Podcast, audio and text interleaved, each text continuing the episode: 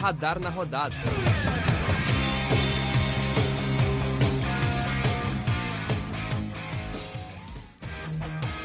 Fala pessoal, o Radar na Rodada edição 22 está no ar.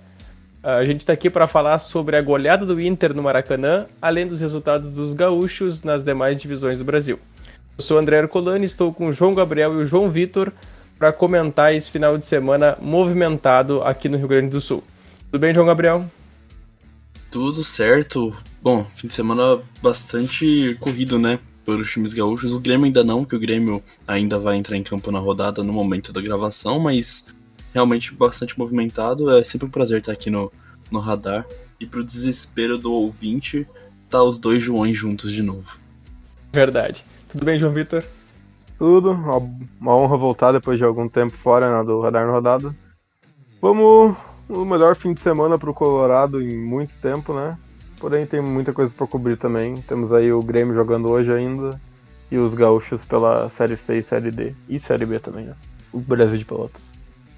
Verdade. Uh, começando com a goleada do Inter na noite de domingo, o Internacional foi até o Maracanã e venceu por 4 a 0 forte, se não invencível até o momento, Flamengo. Gabriel, como é que dá para como é que aconteceu essa vitória? Por onde passou a, a goleada colorada? É, a gente viu que o Flamengo, aliás, acho que se passa muito pelo Flamengo, pelo que o Flamengo veio construindo nos últimos jogos desde a chegada do Renato Gaúcho, né? A torcida flamenguista pedia a demissão do Rogério Senna, a demissão aconteceu e não tinha muitas outras opções no mercado. Eles contrataram o Renato, que já é conhecido do público gaúcho, né? Comandou o Grêmio por quatro anos, aliás, até mais um pouco, né? Por quase cinco. E e o Flamengo mudou drasticamente a maneira de jogar. A gente viu o time deles é, fazendo goleadas uma atrás da outra, goleou São Paulo, ABC, enfim, fez uma vitória consistente contra o Corinthians. E aí o quando parece que o time ia melhorar mais, porque o Renato resolveu ficar no Rio durante a semana com o time titular, quando o Flamengo viajou para a Copa do Brasil, ele teve uma semana, uma semana cheia de treino e o time do nada parece que foi outro. Parece que a gente estava vendo em campo o time do Rogério Ceni, que era um time que não era tão, tão bonito de se ver jogar. Parece que o Flamengo entrou de salto alto, essa que é a verdade. Eles acharam que já tinham ganho o jogo por estar jogando em casa, por estar jogando contra o Inter que vinha numa fase ruim. O Inter recém-eliminado de Libertadores, o Inter que foi eliminado pro Vitória na Copa do Brasil, um Inter que chegou a levar a goleada do Fortaleza, que na época ainda não tava todo esse Fortaleza que tá saindo agora. E a verdade é essa, os jogadores do Flamengo entraram displicentes, eles eles acharam que estava ganho o jogo, não precisava se esforçar. A gente viu o Gabriel Barbosa perdendo diversos gols de maneira tosca. A gente viu jogadores como Everton Ribeiro é, dando lençol, achando, dando toque de calcanhar, achando que ia ganhar o jogo dessa maneira. A gente viu a zaga saindo para ataque, deixando a defesa toda exposta, como foi no terceiro gol, o gol do Tyson, em que na marcação tinha Felipe Luiz e Diego. Os dois jogadores mais velhos do elenco do Flamengo estavam na marcação contra o Tyson, que é um jogador extremamente rápido.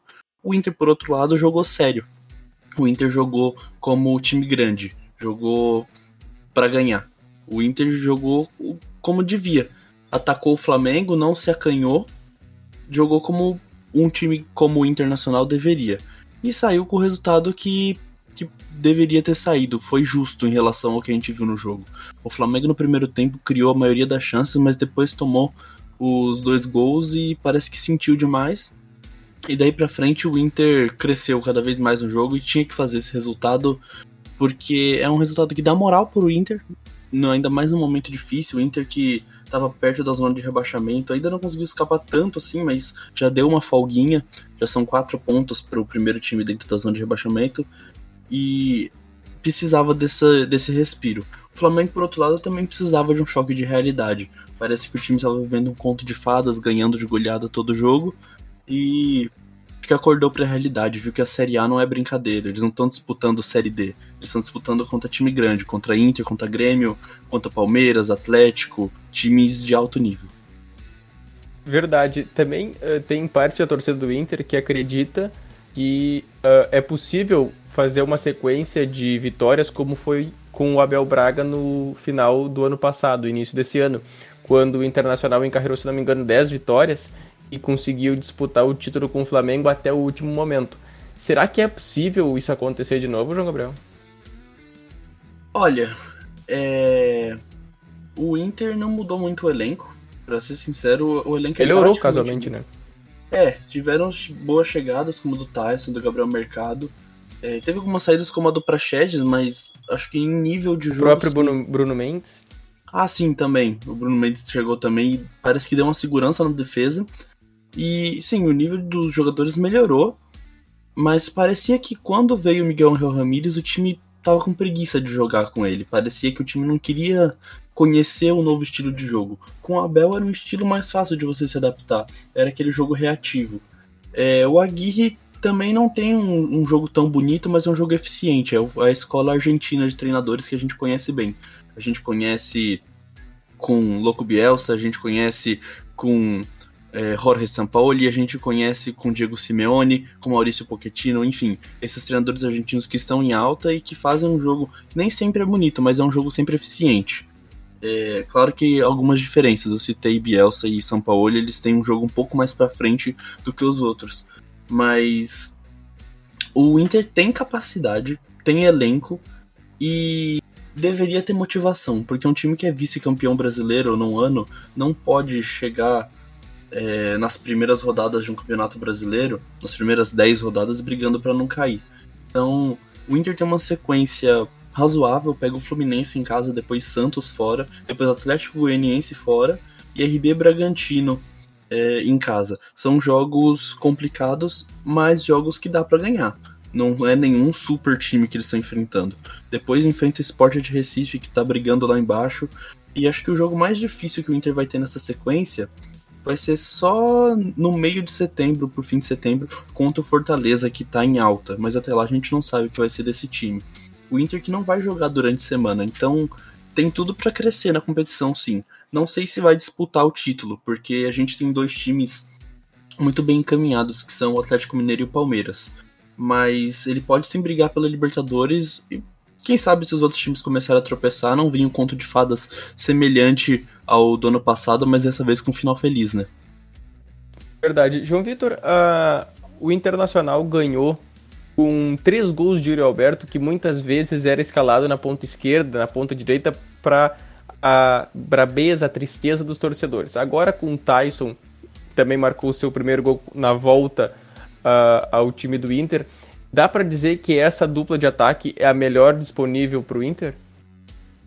Acho que sem dúvidas, pode se afirmar isso assim. Uh, o Yuri Alberto, né, que infelizmente, sob o comando do, do, do Mar, do Martinez, ele era muito mal utilizado pelo, pelo treinador espanhol, muito mal utilizado pela ponta. Ele não rendia o 100% dele. Isso não é a posição do Yuri Alberto. O Yuri Alberto tem que jogar com o virado pro gol e no, centralizado, ele não é ponta. E tem que jogar recebendo a bola, indo para frente em direção ao gol e não de costas para goleira. Então, realmente o Diego Aguirre consegue botar o né, na sua posição correta. E o Tyson, né, que finalmente desencantou, depois de tantas partidas né, batendo na trave e tudo mais, finalmente conseguiu seu golzinho. E, e sim, realmente Tyson e Roberto é, uma, é a melhor dupla disponível pro Inter no momento. Eu acredito que agora que tu falou do, do gol do Tyson, até o momento é o gol do ano. Não sei se vocês concordam. Tu, Você... Em questão de, de beleza ou de importância? De beleza, porque foi um gol que ele atravessou o campo inteiro. Uh, tinha na frente dele o Felipe Luiz, que muitas vezes durante a carreira marcou o Messi. Tudo bem que o Felipe Luiz não é o mesmo, mas a dificuldade do gol do Tyson é imensa. Sim, até tu falou né, da idade do, do Diego e do, do Felipe Luiz, mas o Tyson também é muito novo. O Tyson tá na mesma idade dele, está com 33, 34 também. O Tyson é e... é 8'8". É. E. Mas... Plasticamente, é. eu acho que realmente foi o gol mais bonito do Inter nessa temporada, com certeza. Questão de, de estética do gol e tudo mais. Então, repassando, o Internacional está atualmente na 11 posição, com 15 pontos ganhos. Uh, o próximo jogo do Inter é contra o Fluminense, domingo às 8h30. A outra Só um adendo, do... André. Sim. Uh, também, né, vocês estão mencionando que o Inter pode engatar né, uma sequência de vitórias. Uh, tem algo muito importante mencionar também é que o Inter só tem o brasileiro né, na temporada ainda, não tem mais nenhuma outra competição. Então o Inter sempre vai estar tendo a semana inteira, né, livre no calendário para jogar só no fim de semana. Então acho que o título tá fora de questão, sim, porém o Inter pode e deve brigar pelo menos um, um G4, né, para não ter que ficar na pré-Libertadores. Essa Verdade, ausência... o Inter se atrasou. É, o Inter, né, o fato de não estar tá jogando nenhuma, nenhuma outra competição Obviamente não é o desejado, especialmente não é pelo lado financeiro, porém tem que sempre olhar pelo lado bom da coisa, né? Uma coisa boa que surgiu nisso foi que agora a gente pode focar 100% nesse brasileiro, né? Verdade. Uh, a outra parte do Rio Grande do Sul, o Grêmio, uh, não, não está jogando até o momento da gravação. Lembrando que o Grêmio joga na segunda-feira às 8 horas contra a Chapecoense. Uh, na semana anterior, na terça-feira, o Grêmio teve o seu adversário da Copa do Brasil divulgado. O Flamengo vai ser o adversário. Flamengo de Renato Portaluppi, que sofreu a goleada contra o Inter. Os jogos uh, serão na, com dia 24, 25 e 26 de agosto as datas disponíveis para os jogos de ida. A volta está marcada para 31 de agosto, 1 e 2 de setembro, ainda a data certa a se confirmar. Lembrando que o Flamengo decide em casa. O Grêmio também uh, deve focar na Copa do Brasil ou deve deixar as forças dele para tentar a fuga contra o rebaixamento? Olha, André, vou ser sincero com você. O Flamengo a gente já viu que não é imbatível. Tanto que perdeu para o Inter de uma maneira revoltante para a torcida flamenguista e uma maneira incrível para a torcida colorada, né?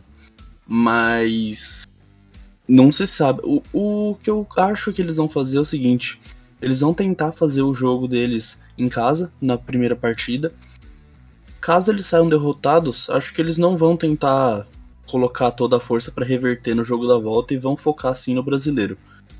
Caso eles consigam fazer um bom jogo em casa e até sair com uma vitória, um empate ou mesmo uma derrota, mas que não seja por um placar elástico, eles vão sim tentar a classificação porque a Copa do Brasil dá um bom dinheiro. E não estar na Libertadores ou na Sul-Americana ajuda um pouco no calendário. De qualquer maneira, nessa época, o Grêmio vai jogar, antes do jogo contra o Flamengo, joga contra o Bahia, depois joga contra o Corinthians. Então é uma sequência de três jogos em casa. Depois que fizer o jogo da volta, ele sai para pegar o Atlético Mineiro, que já é um jogo mais difícil. Mas antes desse jogo contra o Atlético Mineiro, são jogos até que tranquilos. Pega Cuiabá, pega a Chapecoense enquanto a gente estiver gravando aqui, vai jogar contra a Chapecoense. Então são jogos um pouco mais tranquilos, dá pro Grêmio construir uma gordura para pelo menos quando sair esse confronto ele já tá fora da zona de rebaixamento.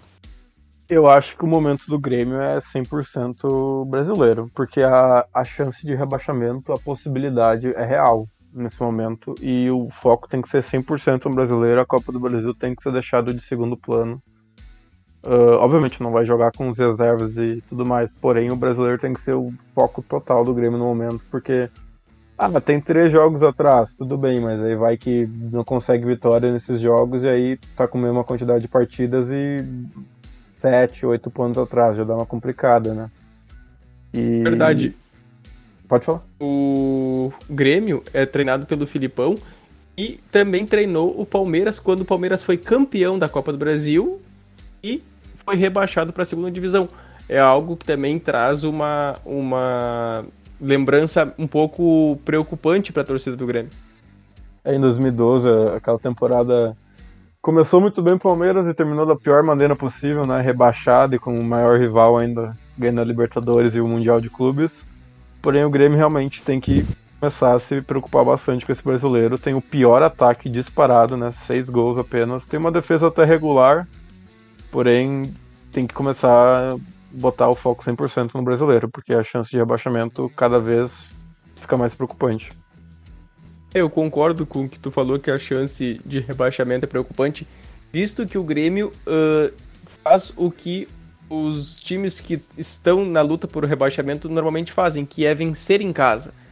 Com adversários diretos, os adversários que estão na parte de baixo da tabela trocam pontos. Já o Grêmio não consegue uh, vencer por exemplo, o Atlético Goianense, que estava quando foi, quando foi a Porto Alegre jogar contra o Grêmio, estava em baixa. Após a vitória sobre o Grêmio, o Atlético Goianense subiu.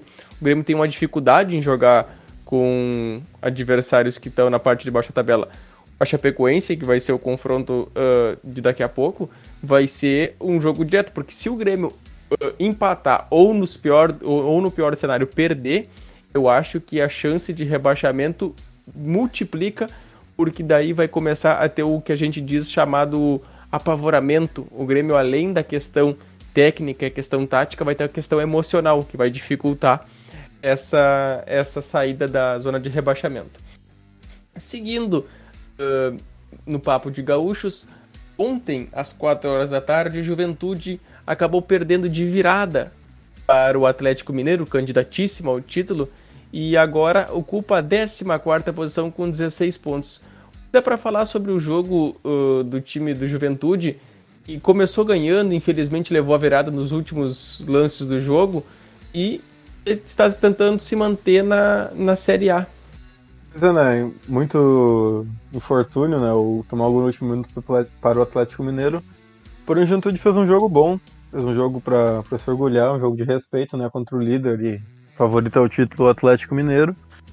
E tem que ficar de cabeça erguida. O Juventude tem sim qualidade para conseguir vetar o rebaixamento. E uma derrota assim para um franco favorito, tudo bem que foi muito doída, né? Por ter sido do jeito que foi no, no último minuto, no último lance, porém foi um jogo forte do Juventude, não tem que se vergonhar. Verdade. Lembrando que o Juventude está 14 posição, como eu havia dito, e o próximo jogo da equipe de Caxias é contra o Bragantino em São Paulo, no sábado às 17 horas. Um jogo duríssimo, né? Visto que o Bragantino uh, venceu o Grêmio por 1 a 0 e sempre jogar no interior de São Paulo é um pouco complicado. É, Bragança não é uma cidade com tanta infraestrutura quanto outras que a gente já viu na Série A, como Campinas, que é casa de Guarani Ponte Preta. E realmente é chato ir até Bragança, é chato jogar no na Bia Bichedid e o Bragantino sabe jogar em casa como ninguém. Eles têm um belo conhecimento do campo deles. E o Bragantino é um time chato, é um time que vem com um trabalho que vem se consolidando, tem algumas falhas ainda, é verdade, mas o Maurício Barbieri vem se consolidando como treinador desde que ele pegou o Bragantino na zona de rebaixamento no passado, o que foi até uma surpresa para todo mundo que, que acompanha futebol, porque o Bragantino já subiu com uma campanha muito boa na Série B, né, sendo campeão, e, e ainda assim a gente esperava que ele fosse brigar pelo menos na metade da tabela. Ver aquele time na zona de rebaixamento era estranho para todo mundo, e do nada o time conseguiu uma arrancada incrível e segue com um trabalho muito bom mas ainda falta dar frutos. Não é impossível para o Juventude conseguir um ponto, mas o Bragantino é amplo favorito, muito favorito. O Juventude tem como forte dele jogar em casa, né? Jogar na Serra é sempre muito difícil. Pode ser que seja uma derrota quase certa aí no caso do nosso Ju. É, uma coisa que também é de se ressaltar é que o Claudinho, principal jogador do Bragantino, foi vendido para o Zenit, se não me falha a memória, e não vai mais jogar pela equipe de Bragança é uma, uma atenuante, né, João Gabriel? Sim, sim. O Claudinho já nem voltou, né? Ele estava com a delegação olímpica do Brasil lá em Tóquio, ele já nem voltou pro Brasil, já ficou lá na Rússia. E o Claudinho não vinha sendo a estrela do Bragantino na temporada, a estrela que ele foi no ano passado. Ano passado ele foi o principal jogador do Bragantino e talvez o principal jogador individual do campeonato inteiro, né? Ele chamou a responsabilidade, brigou pela artilharia até a última rodada. E esse ano não vinha tendo tanto protagonismo. A gente viu outros jogadores do Bragantino, como por exemplo Ítalo e Arthur, assumirem um pouco mais desse protagonismo. E isso fez falta para o Bragantino, especialmente durante esse período de Olimpíadas. Tanto que o Bragantino, quando os Jogos Olímpicos começaram, o Bragantino estava na liderança, brigando pela liderança, e agora a gente já vê ele seis pontos atrás do Atlético Mineiro. Então deu uma caída vai afetar bastante o Bragantino. Quem sabe isso ajude o Ju, mas ainda assim vai ser difícil. Voltando à questão do Juventude, uh, João Vitor, tu acredita que o Juventude uh, lute para não cair ou isso já é águas passadas? O Juventude, uh, com os desempenhos que, tá, que está tendo, pode ficar na Série A? A pergunta é difícil e honestamente, o Juventude tem que continuar com a mentalidade de, de não cair. Conseguiu né, os 45 pontos e, e dependendo, né, como tiver depois de umas 20, 25 rodadas, dá para até sonhar com algo mais alto, porém não pode se deixar levar, né, por esse pensamento. Tudo bem, né? Que tá apenas uma vitória de, do décimo lugar e da zona de Sul-Americana. Porém, tem que ser realista, né? Tem o São Paulo. Né? No momento, tem o a Chapecoense, Grêmio, Cuiabá, América, Mineiro, São Paulo, Esporte abaixo do Juventude. Realisticamente, se espera que o São Paulo e o Grêmio né, consigam sair dessa situação, o que deixa apenas cinco times lutando contra o rebaixamento, né? Seria o Juventude, o América, o Cuiabá, o Chapecoense e o Esporte. Então, com o São Paulo e o Grêmio possivelmente, possivelmente melhorando, né, a zona de rebaixamento acaba ficando mais perto do Juventude, porém tem que ser um pouco mais realista, né? Tem que ter uma calma, porém dá para sonhar talvez com uma Sul-Americana, né? Porque a Sul-Americana até o 14 colocado consegue se classificar, né? Dependendo né, de como foi a Libertadores e a Copa do Brasil. Então acho que dá pra, dá pra sonhar, porém manter o pé no chão no momento. Não, e tem outra coisa, né? O Juventude, ele é muito inconsistente. A gente viu o Juventude fazer jogos excelentes e depois jogos muito fracos. Por exemplo, a gente viu o Juventude no começo do campeonato conseguir alguns resultados como um empate contra o Cuiabá na primeira rodada, que poderia ter ganho o jogo. Depois a gente viu tomar um 3 a 0 em casa do Atlético Paranaense. Depois a gente viu empatar fora de casa com o Santos. Depois a gente viu tomar outro 3 a 0 pro Palmeiras. Aí depois eles ganham fora, ganham em casa. Aí ganha do Flamengo. Depois vão lá, ganham do Grêmio. Aí depois perde pro Bahia. Então são resultados que assim, eles constroem uma gordura, depois perdem em jogos que poderia muito bem pontuar. Esse é o problema do Juventude no momento. Eles realmente têm que manter o pé no chão, é aquilo que o João falou a realidade do rebaixamento não está longe. Eles estão dois pontos acima do América Mineiro, que é o primeiro time dentro da zona de rebaixamento. Então, em uma rodada, tudo pode mudar para eles. Só, só né, lembrar que o Juventude tem 14 partidas, né? Tem uma partida a menos ainda para disputar. Pode conseguir Verdade. escapar um pouquinho mais. Lembrando que o Juventude é um eletrocardiograma, como bem disse o João Gabriel e o João Vitor, por conseguir vitórias difíceis, como foi a contra o Flamengo e contra o Grêmio, e perder eh, e empatar jogos fáceis, como foi o caso do Bahia. Agora a gente vai seguir para os gaúchos nas demais divisões do Campeonato Brasileiro. Na Série B, o Brasil de Pelotas, o Brasil de Pelotas perdeu para o Guarani em Campinas, jogando sexta-feira por 2 a 0. O Brasil de Pelotas, infelizmente, é o lanterna da competição, com 12 pontos em 16 jogos. O próximo jogo da equipe é em casa contra o Curitiba na quarta-feira, 16 horas. Lembrando que o Curitiba é o segundo colocado do Campeonato Brasileiro da Série B. O Brasil de Pelotas se esforçando para cair para a Série C. É triste a situação do Chavante, né? Se encontra no momento abaixo do Cruzeiro na tabela, que é uma coisa lamentável, né, para um time como o Brasil de Pelotas.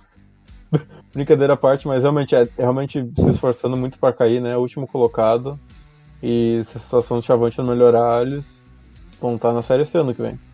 É isso, né? O Chavante faz uma campanha bem triste, bem triste. São 12 pontos, então eles são o lanterna isolado, aliás, né? Mas uh, não tá muito longe. Se eles conseguirem uma vitória, eles já conseguem sair da zona de rebaixamento. Então, afinal, os quatro times imediatamente acima, que são Londrina, Ponte Preta, Vitória e Confiança, têm 13 pontos, um a mais. Então não é impossível escapar, tem muito campeonato pela frente. Mas o próximo jogo, por exemplo, é uma pedreiraça, né? O Curitiba é daqueles times que toda vez que tá na Série B briga para subir e briga para ser campeão. Tanto que tá empatado com o Náutico na liderança. Vai ser difícil, mas é, é o Brasil de Pelotas aprender a conseguir ganhar os jogos que precisa ganhar é não fazer síndrome de juventude, síndrome de cruzeiro, que ganham jogos complicados e depois contra jogos que você poderia muito bem pontuar, você vai lá e perde. Então, ainda há esperança para o Brasil, mas realmente a lanterna já preocupa. Uma coisa que ajudaria o Brasil de Pelotas seria a força da torcida, né? Visto que quando, como não está tendo público nos estádios, o Brasil de Pelotas não tem a força que normalmente tem dentro de casa, algo que deixa o desempenho do time um pouco pior. Já na Série C, o Ipiranga, que eu acho que é o melhor entre todos os gaúchos, venceu em casa no Colosso da Lagoa o Mirassol por 1 a 0 e é líder do seu grupo com 23 pontos em 11 jogos. A equipe de Erechim enfrenta o Criciúma em casa na sexta-feira às 8 horas. O Ipiranga está fazendo um belo trabalho e possivelmente, se o Brasil de Pelotas não cair para a Série C, será o seu companheiro na segunda divisão brasileira. É, nós temos bastantes candidatos né, à Série B gaúchos. O Grêmio é um deles e o Ipiranga é outro, né? É, o Ipiranga vem fazendo uma campanha muito forte. Eles têm a, a melhor campanha das quatro divisões de aproveitamento, né? São 23 pontos em 11 jogos. E eles vêm forte. Eles já estão praticamente classificados para a próxima fase, né?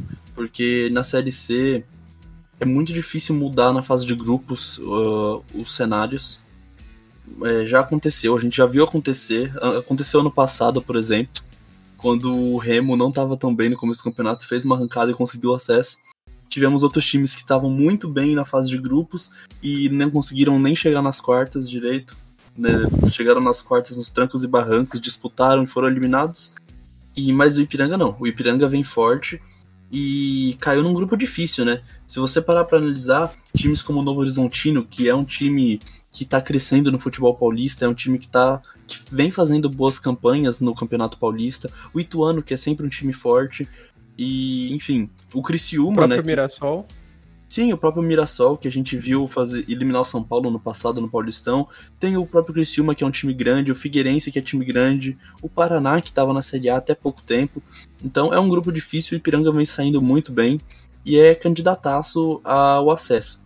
Curioso também, gostaria de comentar que no momento, o confronto para quem não acompanha a Série C, o grupo A normalmente é feito de times do Norte, Nordeste, Centro-Oeste e o grupo B de times do Sul e Sudeste mas por conta de ter muitos times mais pro sul, o Volta Redonda é o único time de fora dos três é, dos, das três regiões mais ao norte que tá no grupo A.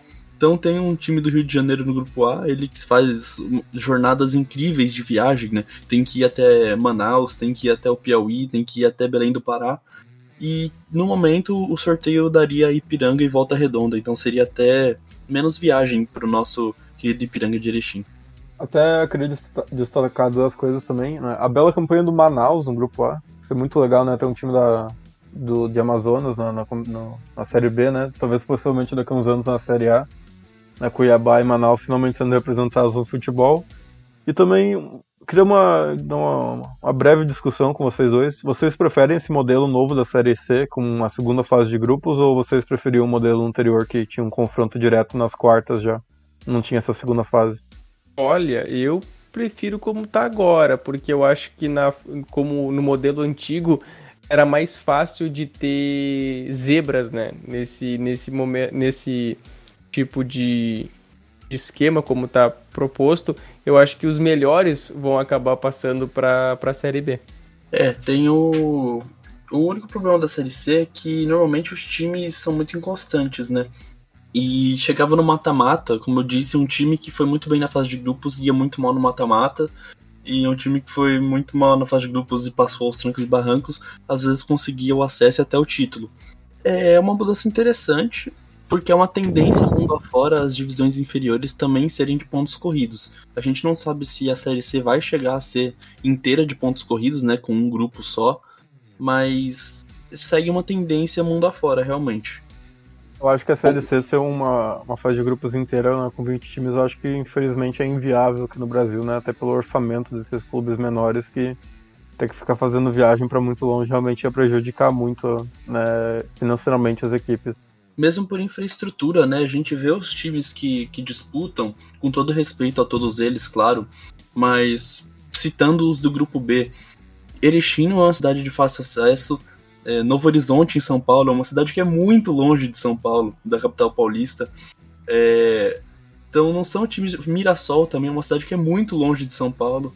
Então Botafogo não são times... de Ribeirão Preto também.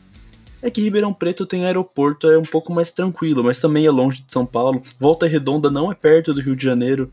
E isso sem contar a viagem para lugares como Manaus, que é, apesar de ser uma capital, é longe, né, para a maioria dos times. Então realmente falta infraestrutura e falta orçamento para principalmente alguns times que não têm condição nem de fazer grandes viagens de avião, fretar aviões, enfim.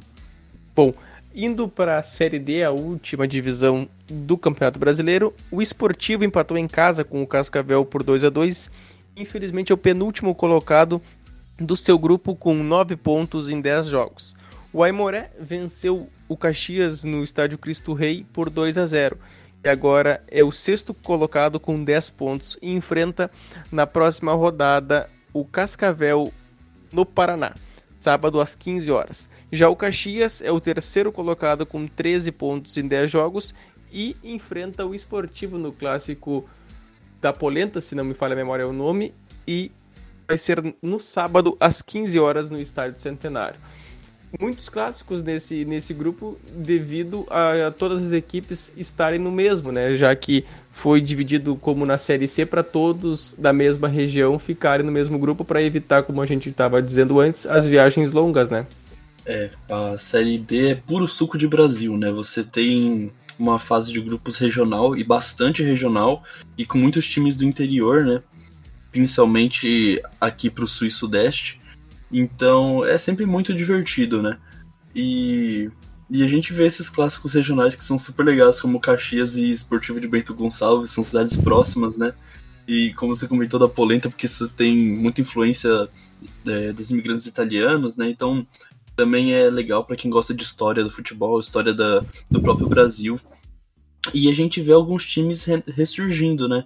Como, por exemplo, o Bangu e a Portuguesa, que são times que chegaram a disputar nos anos 70 e 80 Série A de Campeonato Brasileiro muito fortes, né? Ou o próprio Joinville, que teve uma queda absurda né, em anos seguidos caindo de divisão e agora tá brigando por esse, por esse acesso, vai brigar pelo acesso porque tá montando um bom time.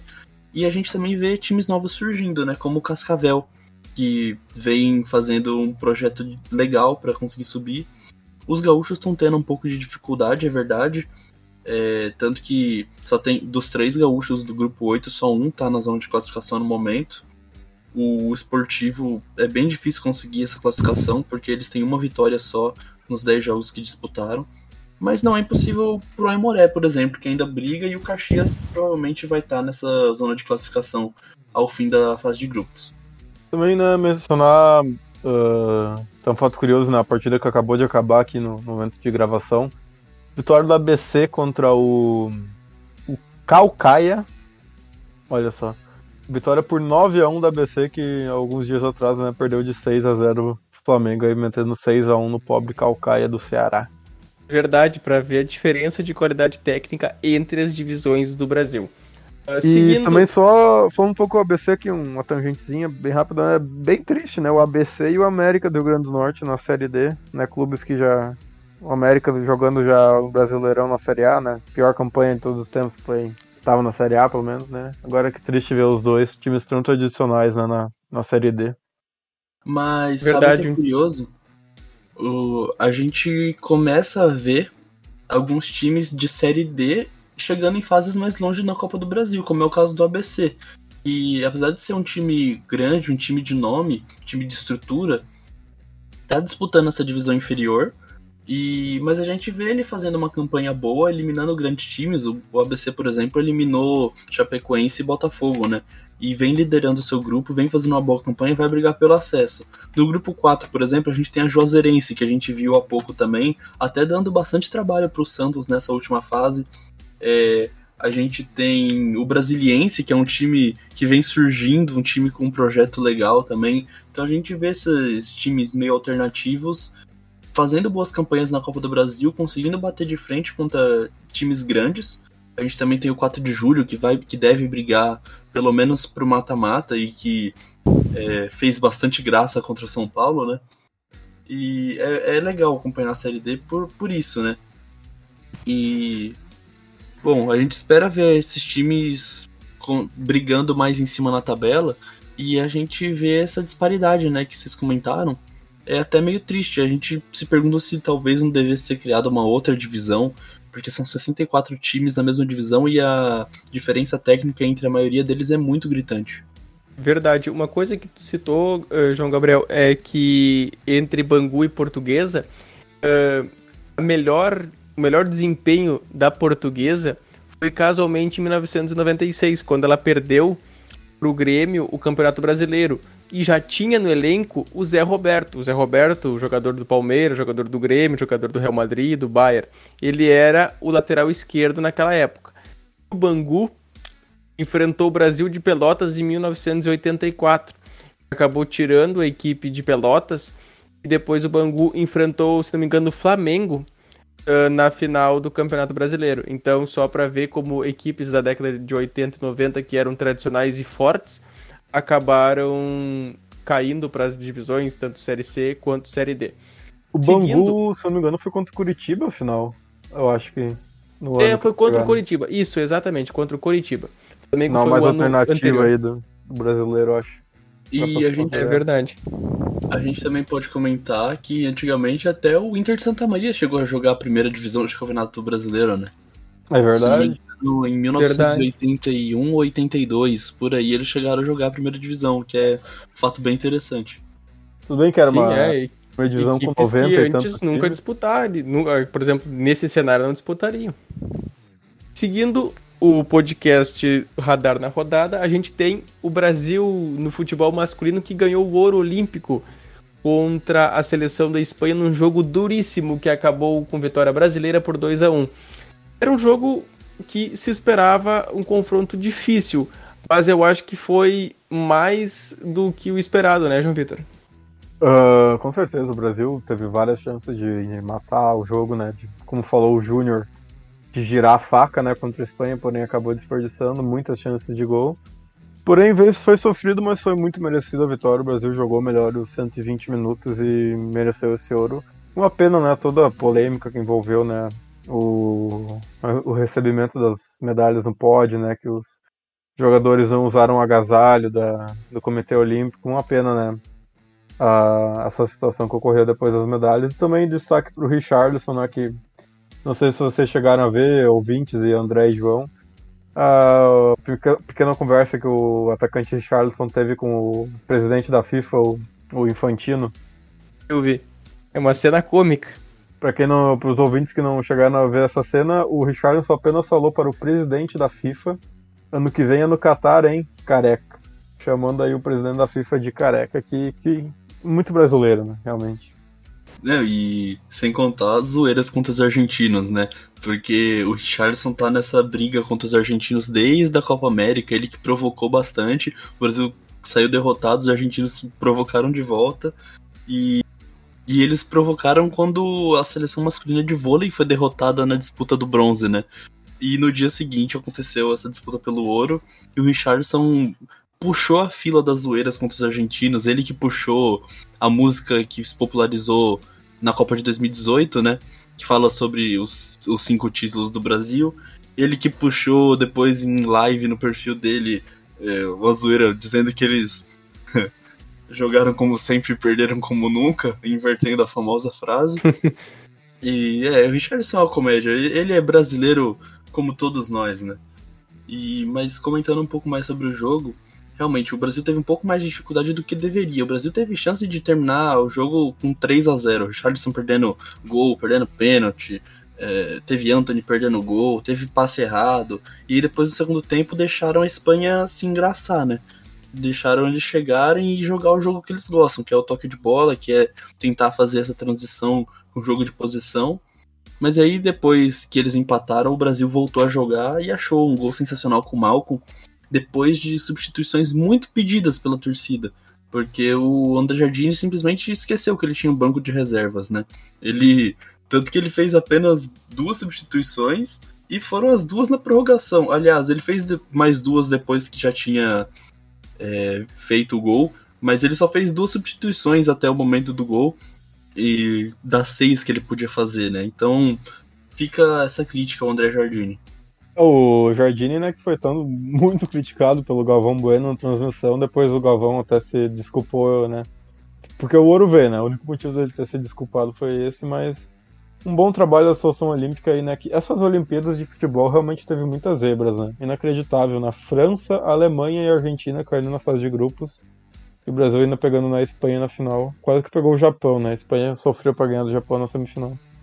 Verdade, seleção espanhola que tem jogadores uh, tanto do Barcelona quanto do Real Madrid, além de jogadores como Olmo, que é jogador do Leipzig, que, vem, que fez uma boa temporada, quanto o Nai Simon, que se não me engano foi goleiro titular da, da Sim, Espanha. muito- muitos Eurocopa, jogadores não? da, da seleção da Espanhola eles jogaram a Euro. A Euro. O Pedro, o Nai Simon, o Dani Olmo, o Oyarzabal. Muitos Pau jogadores, Torres. né? Paulo Torres. Tava com É, uma eu acredito forte. que o Pedri agora vai assumir o protagonismo do, no Barcelona, visto que é um grande jogador e que tem apenas 19 anos, né? É exatamente isso, e ele tem um.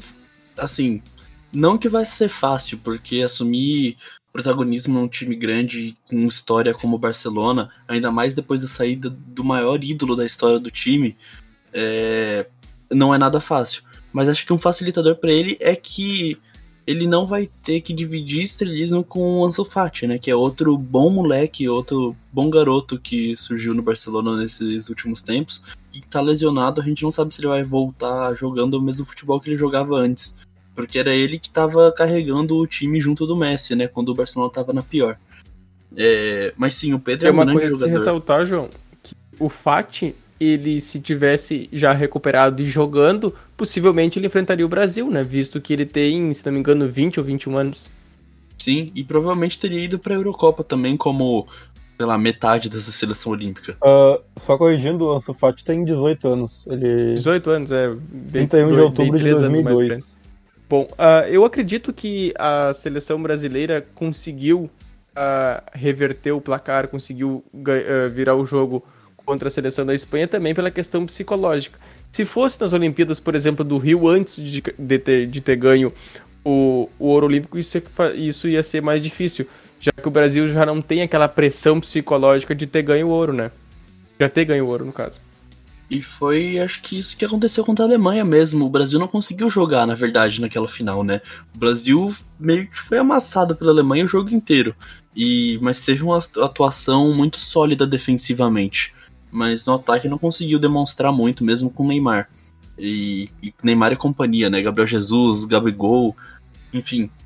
É, e acabou conseguindo nos pênaltis. Mas realmente o Brasil teve um domínio muito maior dessa final do que teve no Rio. E aliás, no Rio teve menos domínio até que quando do que em 2012, quando perdeu, né?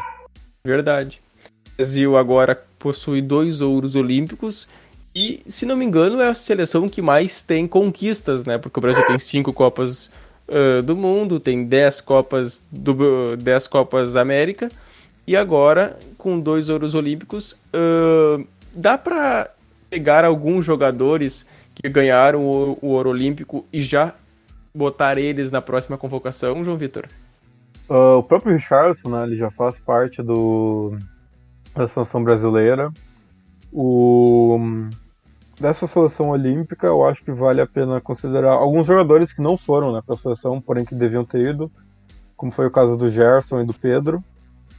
Mas a seleção em si, eu acho que dá para dá pra pesar bastante o fazer um caso aí pro, pro garoto Anthony, né? Que jogou, fez um belo passe né, pro, gol do, da- pro gol do Malcolm. E Eu acrescento também o Diego Carlos. Diego zagueiro. Carlos, sim, zagueiro do Sevilha, muito bom zagueiro.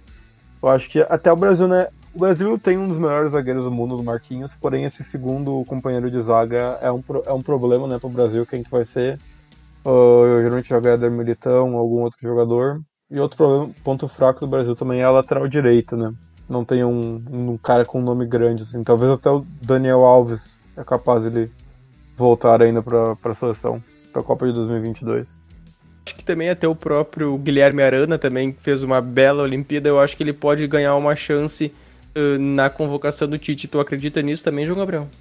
É, o Arana ele é meio inconstante também, né? Ele é um jogador que às vezes tem atuações excelentes, às vezes nem tanto. Às vezes ele vai muito bem no ataque e mal na defesa, às vezes ele vai muito bem na defesa e mal no ataque. Então ele é inconstante. Não sei se o Tite vai tentar ele agora. Até porque a gente conhece as complicações é, do calendário brasileiro, né? E acho que no Atlético Mineiro em si, ele provavelmente teria preferência em convocar o Hulk, que tá em grande fase. Sobre a lateral direita, eu acho que o Daniel Alves demonstrou porque ele é um dos maiores de todos os tempos, né? É, simplesmente a atuação dele é fantástica, a experiência que ele traz pro grupo é incrível. Eu acho que ele pode sim continuar brigando por essa vaguinha. Quem sabe até, se ele continuar jogando em alto nível, ele não chega na Copa do Mundo, hein? E eu queria destacar, vocês acho que não comentaram, do Matheus Cunha, né? Ele acho que ele tá pedindo passagem no ataque da seleção principal. Ele fez uma campanha muito boa nesses Jogos Olímpicos e o ataque da seleção principal vem devendo um pouco em questão de centroavante, né? O Gabriel Jesus nem sempre joga bem, o Firmino também não. O Tite testou o Gabigol, que muita gente pediu, ele também não foi bem, não correspondeu. Acho que o Matheus Cunha é, consegue cavar essa vaguinha na seleção. E uma perspectiva para o futuro que eu acho que dá pra gente ver é o Nino, né? Ele, ele é um excelente zagueiro. Eu, particularmente, sempre gostei do futebol dele, é, desde quando ele meio que surgiu no Fluminense. Acho que ele realmente pode, pode brigar. É, o Malcolm também, acho que todas as vezes que ele entrou foi muito bem. Ele tem futebol para jogar em time maior, com todo respeito ao Zenit, mas um time com um pouco mais de expressão, um time de La Liga, um time de Premier League, sabe? Ele é um jogador muito bom tecnicamente, muito rápido, muito forte, né? Deu azar no Barcelona, é verdade, não pegou um momento muito bom, não conseguiu demonstrar o futebol dele, mas acho que pode sim ser um pouco melhor. E eu também gostaria de destacar o Reinier, né? Ele é um jogador bem inconstante também. É, às vezes ele parece que falta um pouco daquele macete de jogador que a gente conhece, de, de várzea, né? De, de categoria de base, não sei qual foi exatamente a formação dele, mas o Renier é um jogador que tem bastante capacidade técnica. Ele, ele é bastante habilidoso com a bola no pé e ele tem bastante visão. É, talvez tivesse entrado antes, junto do Malcolm, poderia ter ajudado a seleção até fazer um placar um pouquinho mais elástico eu queria fazer um adendo, né? Falar um pouco sobre a seleção. Claro. Uh, né, já tem que levar em consideração que a próxima data FIFA é em menos de um mês, né? No dia 2 de setembro, o Brasil já vai estar jogando contra o Chile em Santiago. No dia 5, outro jogo dificílimo contra a Colômbia, na Colômbia, e terminando né, contra o Peru em Porto Alegre, no estádio do Beira Rio. Então, né, pouco tempo pro Tite pensar, né? Até porque muitos desses jogadores lá da Europa vão ter poucos jogos para até né, a próxima data chegar. Então, muito difícil na né, data FIFA pro Brasil. Vamos ver como é que vai nessa, nessa classificatória para a Copa do Mundo. E também, né, falaram do Zenit.